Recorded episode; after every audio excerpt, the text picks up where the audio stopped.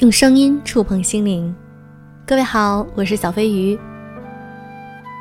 最近常常听到粉丝们说我不想结婚，那年轻女性不想结婚已经成为一个普遍的现象。那今天我想和大家分享一篇文章，来自于零一，那些不想结婚的年轻人。身旁有位未满三十岁的女友，一段亲密关系保持了三四年，知道的人却寥寥无几。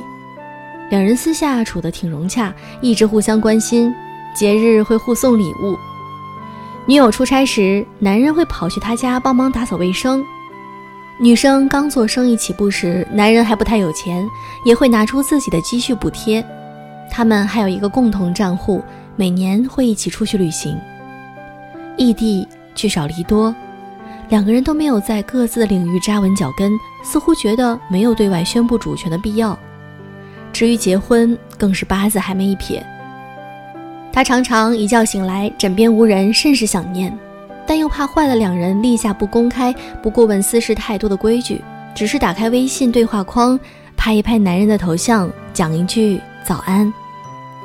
担心过，他身边是不是另有其他人比自己更美？更温柔，更解他的心，只能让自己忙碌起来，转移注意力，才有慰藉。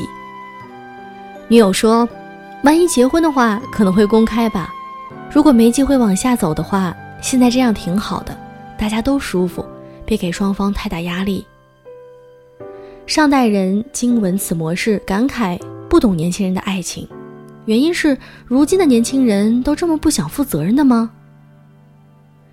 上一代人内心深处还是觉得不以结婚为目的的恋爱都是耍流氓，不公开的关系就是不磊落，而所谓负责就是要跟这个人结婚，许下一生一世的承诺。负责本身就是蛮沉重的事儿，对于根基不稳的年轻人来说更是。前不久刚吃完周迅离婚的瓜，昨天教主和 AB 离婚实锤的消息又从天而降。公众人物接二连三的离婚上热搜，还有数据统计出的连年攀升的离婚率。前线婚姻战场前线屡屡传来败战的消息，挫伤着未婚大军的士气。年轻人也困惑，离婚的人越来越多，婚姻不幸福的大把，干嘛还要催着我们结婚？我们又为什么要结婚？结婚一定会幸福吗？不一定嘛。所以年轻人只是更清醒了。宁可耍流氓也不上套。七零后大哥好心给介绍对象提到两个挑选标准，看他能不能给你的情感的浪漫和终身的托付。前辈终究没有问过我们自己的心声，到底此时此刻需要所谓终身托付吗？我们曾采访过一些不想结婚的九零后，听见过这些声音：我并不真的恐惧结婚。只是不想把生活的幸福感寄托在别人身上，婚姻会迷惑人，会鼓吹别人借着爱的名义索取和懒惰，那样就不是爱了。我觉得爱比结婚更重要。婚姻的责任不在于男人对女人的责任，而在于双方对共同所有物的责任。前提是每个人能分别能够为对方各自的言行和生活负责。等到九零后开始逐步进入婚姻。亲密关系越来越回归自我，恋爱和结婚是先要能对得起自己。享乐主义觉得进入一段关系，我也得保证自己过得妥帖快乐。务实主义认为，哪怕恋爱也不能影响我靠自己能力立足。不再刻意追求结果，鼓励追求独立和体验感的感情观，反而进步开化了很多。给足成长的时间，让每个人都有更多机会充分了解自我、了解关系，再做决断。人人都有爱与被爱的权利，哪怕他个人的生活是沉沦的、浑噩的，也接受不是人人都有能力负担得起过日子的责，人人都愿意去负责的现状，这是一种社会性的慈悲。宁可咸鱼终有翻身日，也不做被赶鸭子上架。不想结婚，不代表不期待婚姻。正因为存有期待，才不希望青涩和稚嫩破碎了婚姻的美好。那些美好婚恋的范本，前日里撒糖的玄彬和孙艺珍不就挺受祝福？郎才女貌，又是因戏生情的 CP 组合，二人都是三十九岁，功名颜值皆在。据传，二人搭戏时还没谈恋爱，拍戏结束后依然内心存着有想念，才决定走到一起。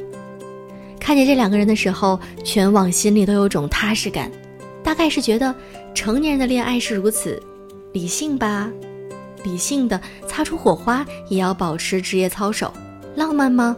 挺浪漫的，但怕惦记，但怕想念，所以我就朝着你走来了，从此走进你的生命里。够成熟，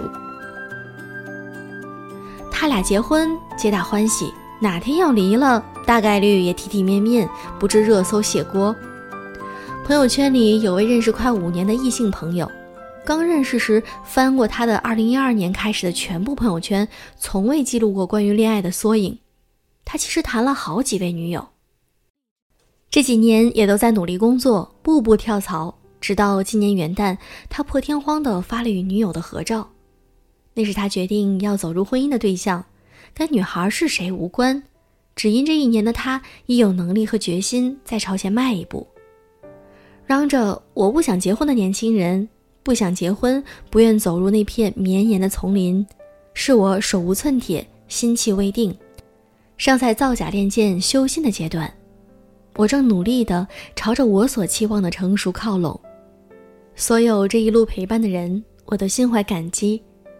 至于何时可至，到达了，是否还有缘分和正果等在哪里，我已有能力去面对和担当。小飞觉得非常开心的一件事，就是在二零二一年开年的时候，我得知了玄彬和孙艺珍在一起的消息，非常非常开心。他们两个人已经马上就要四十岁了。三十九岁的年纪互相遇到，互生欢喜，那我觉得这是一个非常成熟的年纪，而且他们也做出了非常成熟的决定。我非常非常希望他们两个人能走到一起。好啦，今天的节目就是这样，祝各位晚安。